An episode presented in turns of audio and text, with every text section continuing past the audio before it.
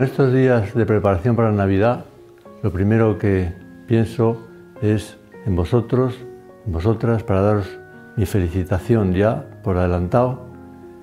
Y también, aparte de a todas y todos los que formáis parte de la obra, también a los cooperadores, a los chicos y las chicas de San Rafael, a las familias, porque todos formamos una realidad, todos en la iglesia, la comunión de los santos. Tenemos que sentirnos siempre, siempre muy unidos.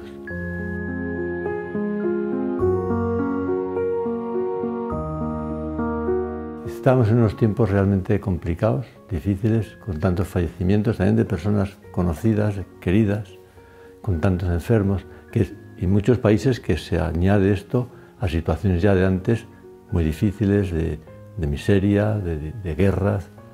En todo esto nos tiene que llevar, especialmente ahora en la Navidad, a rezar mucho, a rezar mucho por todo el mundo, a sentir las cosas como muy nuestras recordando quizá esas palabras de San Pablo, todas las cosas son vuestras, vosotros de Cristo, Cristo es de Dios. Ver las cosas del mundo todas como muy nuestras, para rezar mucho, uniéndonos así también a la oración del Papa, que tiene sobre sus hombros pues toda la Iglesia y también de algún modo todo el mundo. Así todos muy unidos en la oración, en estos tiempos difíciles.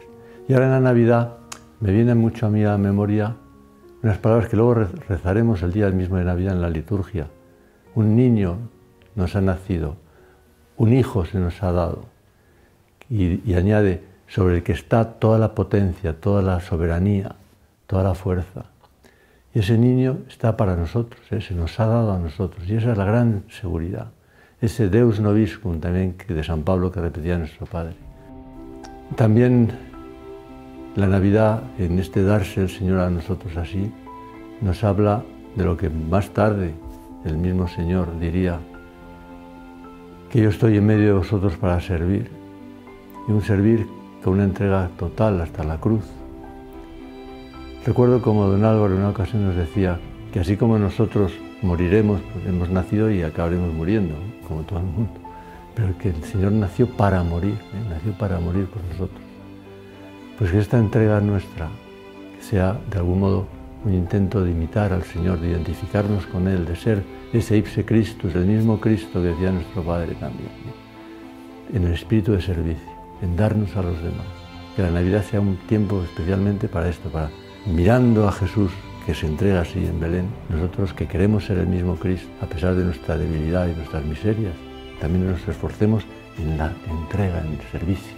Luego mirando también a mirando a la Virgen, San José, al niño, pues vemos una situación muy difícil. ¿eh? Pensar lo que era la para la Virgen, ver nacer a nada menos que al Hijo de Dios y Hijo suyo en un sitio para animales y tenerlo que poner luego en un pesebre.